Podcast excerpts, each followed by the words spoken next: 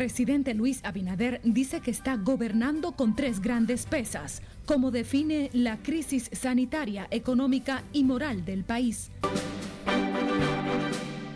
Vulnerable, principalmente lo observamos en la gran pandemia que está sufriendo la República Dominicana. La Iglesia Católica celebra de manera inusual un día de la Alta Gracia bajo el impacto de la pandemia los obispos deploran la corrupción y la pobreza en una basílica sin feligreses.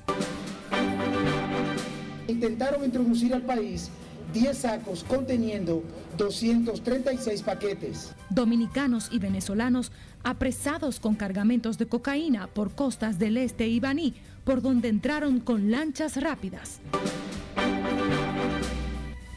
Ministro de Defensa pide más colaboración ciudadana para evitar incidentes en el cumplimiento del toque de queda y otros 15 muertos por coronavirus en las últimas horas, mientras médicos de hospitales COVID reciben más contagiados.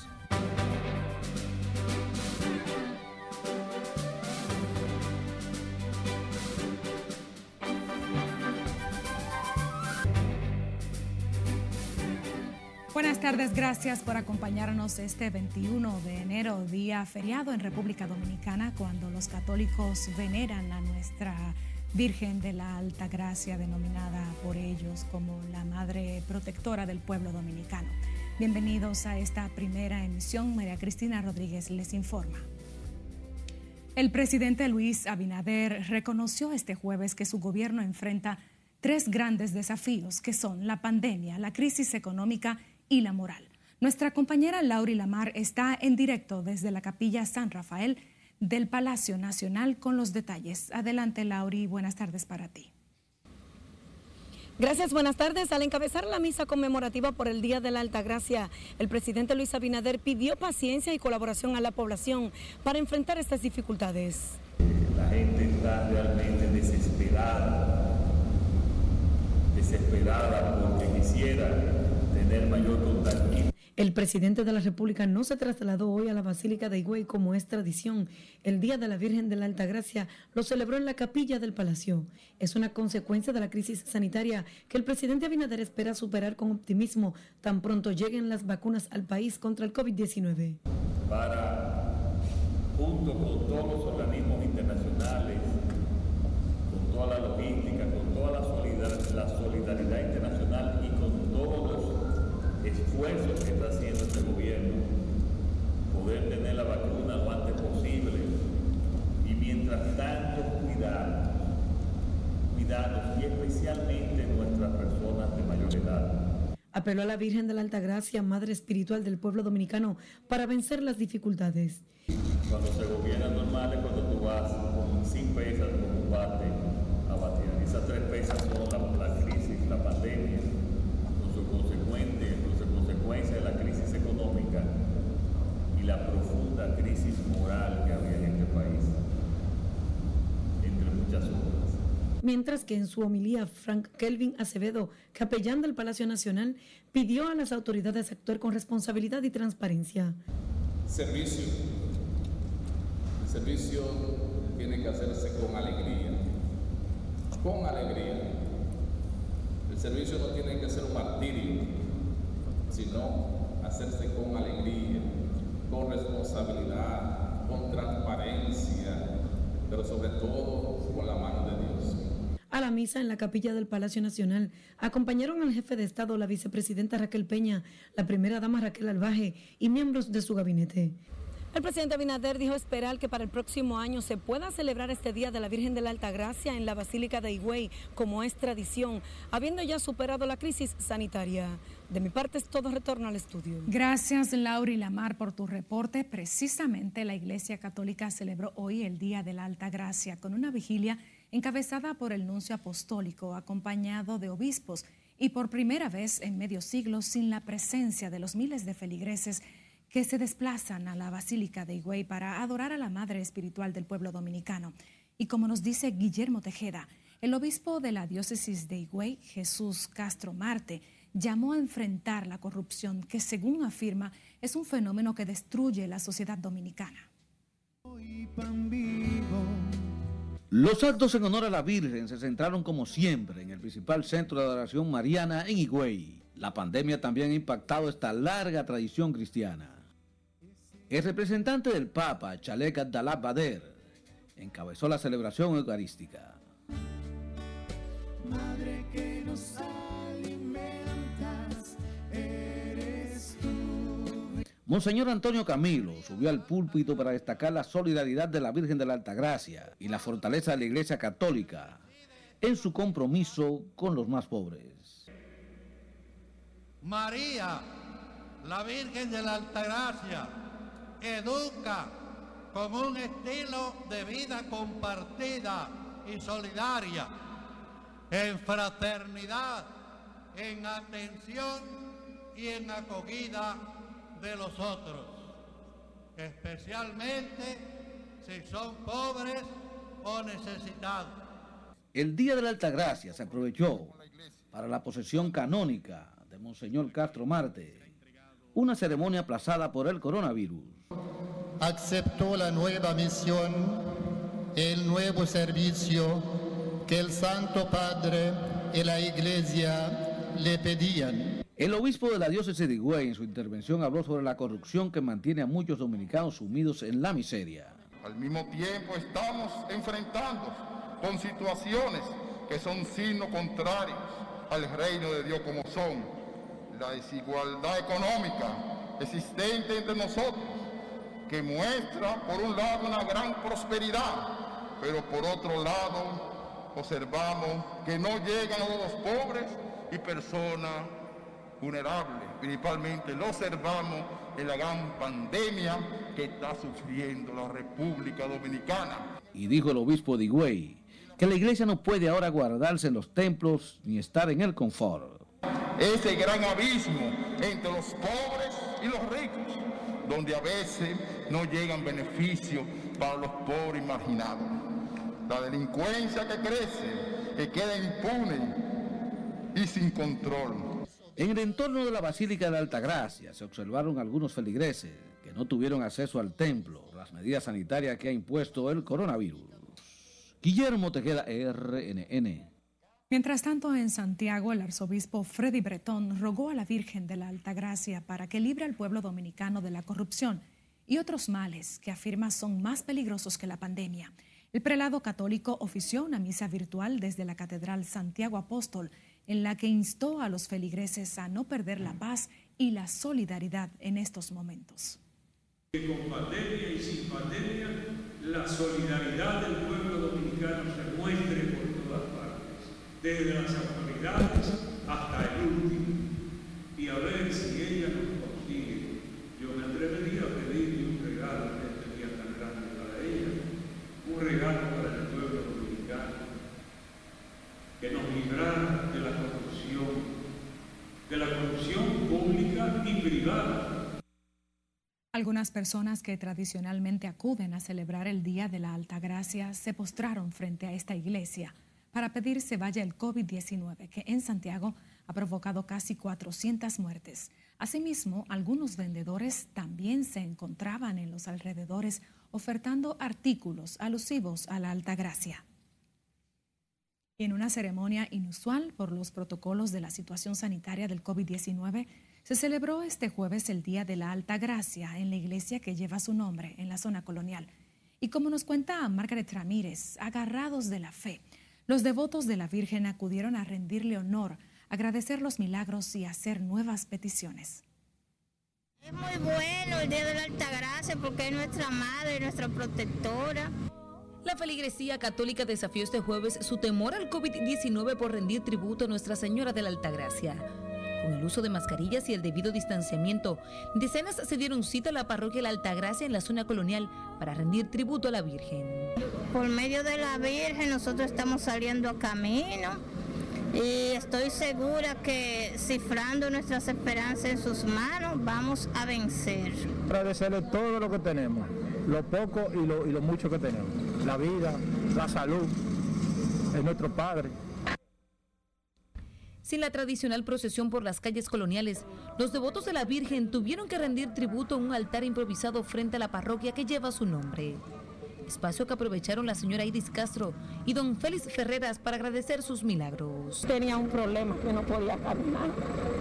Tengo una hernia y se le he entregado a ella y estoy caminando.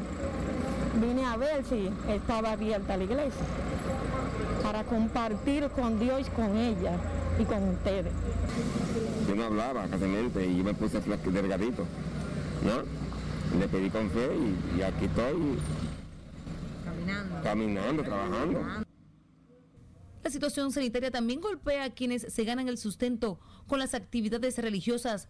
Vendedores ambulantes se quejan por las escasas ventas. Han venido una cuanta, no han venido la, la, la, principalmente la gente que no han venido, pero hay más o menos. En cada Eucaristía se permite entre 100 y 150 feligreses con el debido distanciamiento. Antes de entrar se le coloca gel sanitizante y se le toma la temperatura. Los devotos de la Madre Protectora confían en que con su gracia e intervención el país verá en los próximos meses una mejora sustancial de la situación sanitaria y económica. Margaret Ramírez, RNN. El ministro de Defensa, Teniente General Carlos Luciano Díaz Morfa, llamó a los ciudadanos a mantener el respeto a los agentes del orden encargados del cumplimiento de las normas restrictivas para detener los, con, los crecientes contagios con el COVID-19. José Tomás Paulino conversó con el jerarca militar y tiene la historia. El teniente general Díaz Morfa reafirmó el compromiso de los cuerpos castrenses con la preservación de la paz y la seguridad en el territorio nacional. Seguimos trabajando arduamente en todo el país, como siempre lo hemos hecho. Vamos a disfrutar Gracias, de la misa. Asistió a una misa celebrada en la parroquia del Ministerio de Defensa en honor a la Virgen de la Altagracia, hoy cuando la comunidad católica celebra el Día de la Madre Espiritual de los Dominicanos. Pedirle a la Virgen de la Altagracia que nos ilumine para ver si mejoran las condiciones de salud del país y que el pueblo dominicano cumpla las medidas que nos ayudan a proteger vidas. Entre cánticos y oraciones, el párroco de la iglesia La Altagracia rememoró la historia de la Virgen en el primer centenario de su canonización. Dulce compañía, no me desampares de Gracias, Señor. Se dan cuenta que realmente Dios nos ha tenido muy cerca, muy cerca. Estamos, hemos estado más cerca de Dios de lo que usted y yo nos imaginamos. Es la primera misa oficiada en la parroquia La Altagracia del Ministerio de Defensa un 21 de enero debido a la suspensión de los actos en la Basílica de Higüey, Santuario de la Virgen. José Tomás Paulino, RNN. Salud Pública confirmó hoy otras 15 muertes por el COVID en las últimas horas. Los fallecimientos por la enfermedad ahora se elevan a 2.482, unos 48 solo en los últimos cuatro días, mientras que el país superó ya los 51 casos activos del coronavirus al sumarse 1.198 nuevos, según el reporte epidemiológico. La ocupación hospitalaria sigue siendo alta, con 1.275 pacientes infectados internos, lo que representaría un 47% de las camas disponibles para COVID. En las unidades de cuidados intensivos hay 329 personas, de las cuales 183 están conectadas a ventiladores. Hablando de este tema, la situación del coronavirus continúa reflejándose en los hospitales públicos, donde los familiares de pacientes dan seguimiento a sus familiares contagiados. En este día de la Altagracia no fue feriado para los médicos y enfermeras que están en la primera línea en la batalla contra la pandemia. Siledis Aquino recorrió los centros de salud en la capital y tiene la historia. Radiografía de tórax y si tenemos que mandarlo a un neumólogo, pues lo mandamos. La baja asistencia de pacientes al Hospital Materno Infantil Santo Socorro fue notoria. Sin embargo, el centro se mantiene dando la asistencia especialmente en el área habilitada para triaje respiratorio. Hacemos una evaluación general del paciente, su sistema respiratorio. Evaluamos si es algún sospechoso respiratorio o tiene alguna otra afección pulmonar que le esté afectando que no sea COVID. En el Moscoso Puello el panorama es completamente diferente. Mayor cantidad de pacientes COVID demandan servicios. Estarse tranquilo en su casa y acatar la ley. Es lo que tiene que hacer. Las lágrimas bañan el rostro de familiares de pacientes por la incertidumbre por la condición de sus parientes y cuando ven a otros perder la batalla contra el virus. Aquí yo lloré muchísimo cuando sacan, cuando le dicen a los pacientes, se murió tu paciente. Cuando le dicen a los familiares que se le murió, así como sin nada. Esto es duro. La gente lo coge a relajo. Hay cosas que se presentan que también usted como humanamente eh, lo ve, se siente mal, ¿me entiende? De, de ayer que murieron algunos pacientes, pero dieron mucha de alta ayer, dieron mucha. Que eso también le alegra por un lado y por otro, usted sabe, uno se desprende. Es una manifestación de la impotencia que los embarga. Esto no es juego, señor, y la gente lo está cogiendo a relajo. Sila Disaquino, RNN. Cambio de información, fueron sepultados en medio de la intimidad familiar los restos del empresario Juanchi Sánchez, el principal accionista de las Águilas Cibaeñas, quien murió afectado de coronavirus. Su velatorio se llevó a cabo en la funeraria Blandino, por la que desfilaron allegados a la familia debido al protocolo sanitario establecido para las víctimas del COVID. Bueno, muy triste, muy triste porque un deportista yo lo conocí en el medio deportivo y sé la calidad de hombre que es y ayudó mucha gente deportivamente alrededor de las águilas cibaeñas. Y se le va una gente del lado a uno que también han ayudado mucho a uno en los deportes. Él fue el promotor de que se me hiciera, cuando yo cumplí ahora 50 años como anotador oficial, él fue de lo que promocionó junto con Chilote Llena y don Victorio Mejía, el presidente de la liga, hacerme ese homenaje con un juego que estaba jugando aquí Licey Águila ese domingo. Los restos de Juanchi Sánchez recibieron cristiana sepultura en el cementerio Fuente de Luz, ubicado en Licey al Medio. Asimismo, la familia agradeció a la fanaticada de Águilas Cibaeñas por los gestos de solidaridad ante tan irreparable pérdida.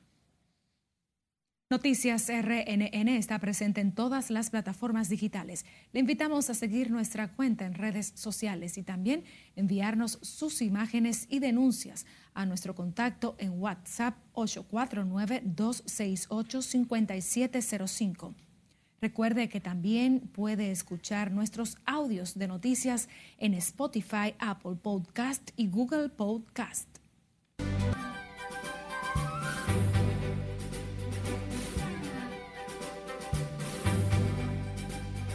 Retornamos con más. En Haití continúa la agitación social y política para presionar la renuncia del presidente Jovenel Moïse. Las manifestaciones han llegado hasta las inmediaciones de la Embajada de Estados Unidos, país que ha brindado su apoyo al mandatario. Nos acompaña Scarlett Wichardo, editora de las internacionales, para ampliarnos. Bienvenida, Scarlett. Así es, buenas tardes, María Cristina. La policía reprimió la manifestación haciendo uso de gases lacrimógenos para impedir que los opositores llegaran a la puerta de la embajada donde pretendían entregar un documento. Al menos tres personas resultaron heridas, entre ellas un periodista, después de que la Policía Nacional utilizara gas lacrimógeno y munición real para dispersar un grupo de manifestantes que trataba de llegar a la legación estadounidense por un camino diferente al del grupo principal, según relataron medios locales. En varios puntos del recorrido, los manifestantes levantaron barricadas con neumáticos en llamas y lanzaron piedras y adoquines a los policías. El gobierno de Puerto Rico se encuentra en una etapa de vacunación en la que ya se puede inmunizar a los maestros y el Departamento de Educación planifica la reapertura de algunas escuelas en marzo. También se contempla administrar la vacuna a policías y, en una fase más tardía, a personas con enfermedades crónicas. En medio de la ola más mortífera del coronavirus y ante la aparición de nuevas cepas, el presidente de Estados Unidos, Joe Biden, pondrá en marcha una estrategia nacional para acelerar las vacunas y pruebas, reabrir escuelas y negocios e incrementar el uso de la mascarilla con la obligación de usarla durante los viajes. España está perdiendo miles de dosis de la vacuna desarrollada por Pfizer contra el SARS-CoV-2 de acuerdo con medios locales, el problema está relacionado tanto con un cambio en el prospecto que afecta a la capacidad de los viales como por la falta de jeringuillas adecuadas. En el caso de España, Pfizer se comprometió al envío de 60 millones de dosis para vacunar a un total de 30 millones de personas. Al menos cinco personas murieron durante un incendio registrado en las instalaciones del Serum Institute de India, considerado el mayor fabricante de vacunas del mundo. Las autoridades informaron que la producción de vacunas contra el coronavirus no se vio afectada, mientras que no se ha esclarecido la causa del siniestro ni se ha calculado la magnitud de los daños. Y terminamos en Brasil, donde una mujer falleció tras caer al mar mientras se tomaba una selfie en unas rocas en una playa de Penha, en la costa de Santa Catarina. De inmediato los equipos de emergencia acudieron al lugar y lograron rescatarla con vida con la ayuda de un helicóptero, pero la joven murió poco antes de ser trasladada a un hospital. Solian Luisa estaba tomando fotografías cuando las rocas en las que se encontraba se desplomaron y cayó desde una altura de aproximadamente 5 metros. Los fuertes vientos y la ubicación del accidente dificultaron el acceso de la aeronave y el trabajo de los equipos de rescate. Con este lamentable hecho, finalizamos las internacionales. Muy lamentable. Gracias, Scarlett, por tu amplio reporte. En nuestro país, la Dirección de Control de Drogas apresó a siete personas en dos lanchas que transportaban más de 450 paquetes, presumiblemente de cocaína. Con esta operación, la DNCD les ha decomisado a los narcotraficantes más de una tonelada de cocaína. Nuestra compañera Siledis Aquino nos amplía en directo desde la DNCD. Buenas tardes, Siledis, cuéntanos. Buenas tardes, así es. Por el alijo de drogas están apresados dominicanos, venezolanos y haitianos. Dos embarcaciones con 463 paquetes presumiblemente de cocaína. La droga fue ocupada en dos operaciones, la primera con la intervención de un avión super tucano que detectó la embarcación por el este. Aquí fueron detenidos los haitianos Freddy Codiac, Emerson Sinclair, así como el venezolano José Leal. Se interceptaron a varios individuos a bordo de una lancha rápida que intentaron introducir al país 10 sacos conteniendo 236 paquetes. En este operativo se apresaron tres hombres, dos de nacionalidad haitiana y un venezolano. Mientras en Matanzas de Banit, los detenidos son los dominicanos Luis Manuel Castillo y Pablo Abreu Gómez, también los venezolanos Leonel Iván Fernández y Víctor Morales Luzardo. Su total apoyo a la Dirección Nacional de Control de Drogas y a las instituciones del Estado que así lo requieren para garantizar la seguridad y defensa de la nación y sus intereses marítimos. En las operaciones junto a la Armada Dominicana, el Ejército y otros organismos de inteligencia se ocuparon una serie de evidencias. Se ocuparon además tres motores fuera de borda, un teléfono satelital, ocho garrafones de combustibles, tres GPS, celulares, neveritas con agua y comestibles, entre otras evidencias. La droga será llevada al Instituto de Ciencias Forenses, donde se establecerá el tipo y peso exacto. Por el momento son los detalles que yo les tengo. Ahora retorno con ustedes al set de noticias. Gracias, Siledis Aquino, desde la DNCD en directo. El sicariato continúa provocando víctimas en la Romana, donde gatilleros acribillaron a tiros a un hombre que se desplazaba en su vehículo por el Batey Toconos, próximo a Chabón.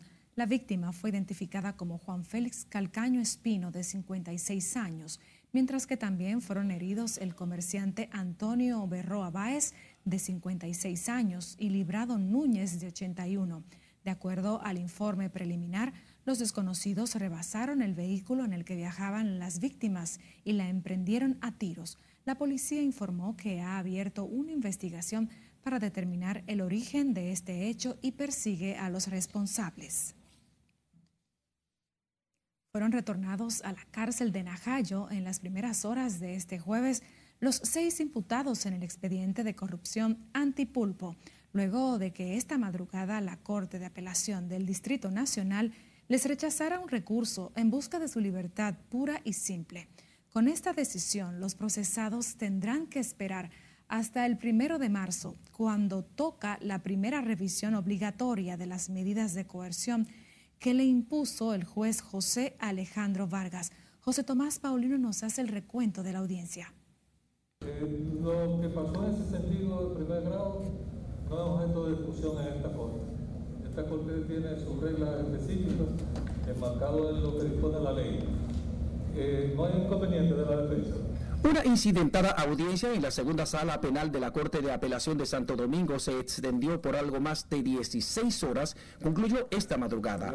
Juan Alexis Medina, hermano del saliente presidente de la República, Danilo Medina Sánchez, Fernando Rosa, expresidente del FOMPER, Francisco Pagán, saliente director de la OISOE, Aquiles Christopher, encargado de fiscalización de esa entidad, José Dolores Santana Carmona y Julián Esteban Soriel Suazo, pretendían lograr su libertad pura y simple atacaron la sentencia de 176 páginas del juez José Alejandro Vargas que les impuso prisión preventiva por tres meses en la cárcel de Nacayo. No hay una manifestación en el recurso, en la sentencia, en la decisión, en la resolución, de que él haya tomado algún elemento de hecho o de prueba que vincule a Francisco Pagán con una conducta penalmente relevante tildaron de carente de motivación y desproporcionada la prisión preventiva como medida cautelar. Los atacó el Ministerio Público, encabezado por Wilson Camacho y Jenny Berenice Reynoso en la audiencia. Las pruebas del, del Ministerio Público son absolutamente demoledoras.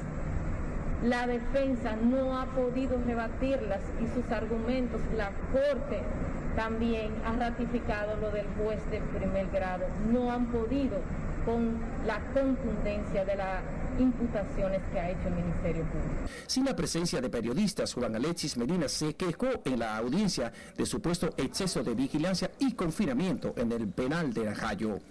No valieron los argumentos y alegatos. Tras una larga deliberación, el tribunal presidido por el juez Julio César Canó decidió mantener en las celdas de Najayo al grupo accionante.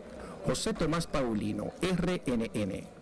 Ahora vamos a Santiago, donde las autoridades investigan la muerte de dos jóvenes en otra balacera ocurrida en el ensanche Espaillat. El hecho se atribuye a conflictos entre grupos por viejas rencillas. Junior Marte nos cuenta. Las víctimas son Francisco Adolfo de la Cruz, alias El Negrito, de 37 años, y Wander de Jesús Rodríguez, alias El Gordo, de 29, quienes fueron acribillados a tiros. En el hecho también resultaron con heridas Raudy Silverio Brito Gómez, alias Randy, de 39 años, Robert Sánchez Tejada, de 29, y Adonis Alejandro Taveras, conocido como El Poli, quienes están hospitalizados le tiren sus años que tienen que tirar y lo fue asesino porque fueron dos personas que mató. Después vinieron, hicieron su desastre en un carro lleno de tigres, igual que hicieron su desastre. Que vinieron unos tipos ahí y ventaban a tiro. Más de ahí yo no me puedo decir, ¿usted me entiende? Porque yo no lo, yo no lo conozco, los tipos. Yo más conozco uno que es sobrino que se llama Imello. En la escena, técnicos de la Policía Científica colectaron 46 casquillos de pistola calibre 9 milímetros. Estos individuos, el poli, como a Adonis, eh, son parte del grupo que se presentaron al lugar donde se reunió el tiroteo, donde resultaron las dos personas fallecida. La policía persigue con relación al hecho Alberto Capellán, alias Julito, Claudio Sebastián Grullón Liriano, El Mello, unos tales Carlos Anemia y Piro, a quienes exhortan a que se entreguen para ser puestos a disposición de la justicia. A bordo de un carro Honda Accord color negro, donde eh, se eh, significó el enfrentamiento a tiros entre estos dos grupos por problemas personales. En los últimos días, al menos tres personas han perdido la vida en hechos violentos ocurridos en barrios de Santiago. En Santiago, Junior Marte, RNN. Cambiando de información, las parturientas haitianas siguen copando los servicios de la maternidad La Alta Gracia, donde hoy llegaron al mundo varios niños en el Día de la Virgen. Siledis Aquino tiene la historia. Familiares de parturientas se concentraron en este feriado en las afueras de la maternidad La Alta Gracia para conocer el nuevo miembro de su prole, algunos de ellos nacidos en el Día de la Virgen. Son las primeras horas de nacida de esta pequeña. Su madre acaba de cumplir los 18 años. Mi bebé nació el 21 de, enero, ahora anoche. Y mi plan es cuidar mucho a mi bebé. Otros parientes esperan poder ver los nuevos miembros de su familia y es que debido a la pandemia COVID tiene limitaciones para ingresar a las salas de la maternidad. Un poco difícil para pasar porque no lo hemos podido, ella está desde ayer interna, desde ayer muy temprano y no, y no nos han dejado pasar a nadie a verla. Bueno, es un, es un proceso difícil con esto del COVID, pero ¿qué vamos a hacer? En este hospital se concentra el mayor número de parturientas haitianas. Llamó la atención que de unas 30 personas en fila, 21 eran parientes de inmigrantes del vecino país. Ayer a la noche con, la, con, la, con las 11. Casi un 40% de los nacimientos en este centro asistencial se realizan a parturientas haitianas. Sila Disaquino, RNN. El ministro de Hacienda, Jochi Vicente, aclaró hoy que el gobierno no contempla un impuesto a las remesas, una propuesta que hizo el cónsul dominicano en Nueva York, Eligio Jaques. Para el funcionario, un impuesto a las remesas que envían los dominicanos en el exterior sería una medida ilógica e impracticable. Dejó en claro el ministro de Hacienda que el gobierno jamás ha contemplado una medida de ese tipo y destacó el apoyo que los dominicanos ausentes han dado a sus familiares con el envío de dinero en medio de la pandemia. El cónsul dominicano en Nueva York, Eligio Jaques, propuso a inicios de esta semana un tributo de 0.1% a las remesas enviadas a República Dominicana para utilizar el dinero recaudado en programas sociales en favor de la diáspora. Gracias por acompañarnos en esta primera ronda de Noticias RNN. Dejamos la invitación abierta para que continúen informándose a través de nuestra plataforma digital y redes sociales.